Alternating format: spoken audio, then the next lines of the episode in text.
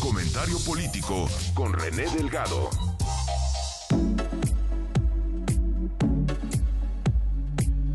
Son las 8.55 en el tiempo del centro. Es martes. Vamos a escuchar el comentario político de René Delgado. Querido René, ¿cómo estás?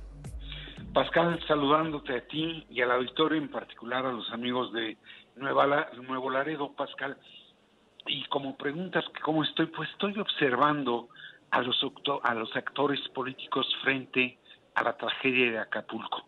Y si bien Pascal es connatural a la política buscar dividendos o beneficios de cualquier hecho, asunto o incluso tragedia, asombra cómo teniendo enfrente una desgracia que golpeó, golpea y golpeará a una población de aproximadamente un millón de personas eh, en Acapulco y los cinco municipios adyacentes, tirios y troyanos se enfrascan en desprestigiar al contrario a partir de la descalificación. Pese a no lograr estabilizar plenamente la situación que reclama en lo inmediato, atender cuestiones tan elementales como garantizar los servicios públicos básicos, eh, como lo es garantizar el agua, la comida, el cobijo y el sustento, así como evitar, Pascal, que esa será otra etapa, que la insalubridad derive en enfermedades, el gobierno y su movimiento buscan justificar su reacción ante lo sucedido, en tanto que la oposición y sus adláteres intentan subrayar la negligencia con que aquellos actuaron. Unos y otros, Pascal, protagonizan una lucha a la cual se suman sus respectivos fanáticos, divulgando datos e informes no confirmados, que en vez de permitir saber con claridad lo que es preciso hacer, ahonda la confusión y la polarización y evitan concentrar la atención en los damnificados como son los habitantes de Acapulco, Atoyac de Álvarez, Benito Juárez, Coyuca de Benítez, Tecpan de Galeana y Jalpatláhuac. No cabe en ellos la idea de pactar una tregua política para concentrar el esfuerzo en la atención de los afectados y tampoco cabe en ellos la imaginación política para fortalecer la solidaridad para con quienes obviamente requieren auxilio. Restan y dividen en vez de sumar y multiplicar. Eso no ayuda, Pascal, eso estorba. Tiempo vendrá en que las autoridades municipales, estatales y federales tendrán que rendir cuentas de su, actuación porque el tamaño de la devastación de la zona afectada obligará a que explique cuánto hicieron antes, durante y después del ciclón. Del lado del oficialismo, Pascal, un ejemplo de lo que podría ser esa tregua podría ser anunciar que se someterá a revisión el presupuesto 2024. ¿Por qué digo esto, Pascal? Porque pese al puente que se han dado los legisladores en, en la circunstancia en la que estamos, el proceso de ese instrumento fundamental que determina a dónde van los recursos públicos sigue su curso como si nada hubiera ocurrido.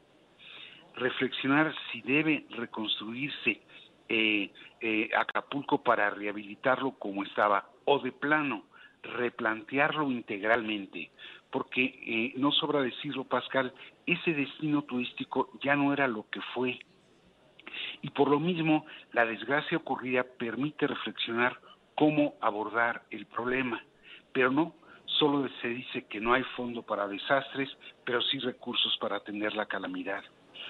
Una señal que te permitiría pensar que el gobierno se está tomando muy en serio no solo lo que hay que hacer en el plazo inmediato, sino también a mediano y largo plazo, Pascal, sería esa. Y del lado opositor, un ejemplo de esa tregua podría ser la siguiente. Si el Frente Amplio, como presumen los dirigentes partidistas que lo integran, es no solo una coalición electoral, sino como ellos dicen, también una coalición de gobierno, pues tienen especialistas, tienen exsecretarios de Estado, tienen gente que ha lidiado con una desgracia de ese tamaño y no se ha visto una postura del frente como tal. Se oyen declaraciones sin ton ni son de integrantes de, este, de este frente, pero no hay una postura única por parte de ellos ni una propuesta. lo que oímos y es lamentable fue lamentada de madre de Vicente Fox al gobierno y al ejército. Y eso no permite pensar que el expresidente forme parte de un frente que ofrezca una opción de poder y de gobierno frente al oficialismo, sino un político desahuciado, ansioso por ah, cobrar notoriedad o por cobrar venganza. En ese sentido, Pascal, el golpe recibido por Acapulco y los municipios aledaños no va a encontrar alivio inmediato. Un dato al respecto, Pascal, ahora que tú mencionabas que el presidente señala que no habrá una amarga Navidad en Acapulco. ¿Qué se esperaba para la temporada alta que venía?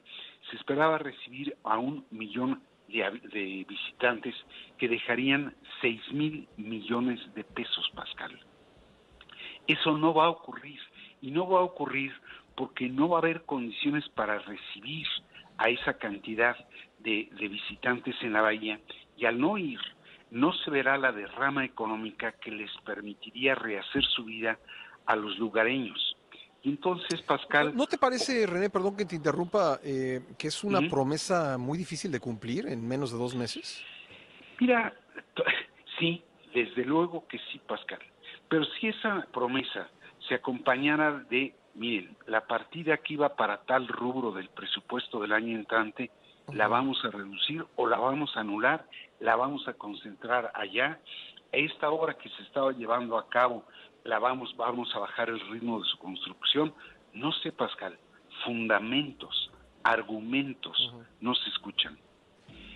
Y en ese sentido, pues eh, René, es una pena. Vamos, vamos a ver en ese sentido eh, si hay la posibilidad de, de, acuerdos entre oficialismo y oposición en torno a esto, que es una tragedia y que está afectando la vida de cientos de miles de personas. Pues ya veremos qué, en qué para esto, querido René, lo iremos revisando paso a paso. Muchas gracias. Soy el que agradece, Pascal. Gracias.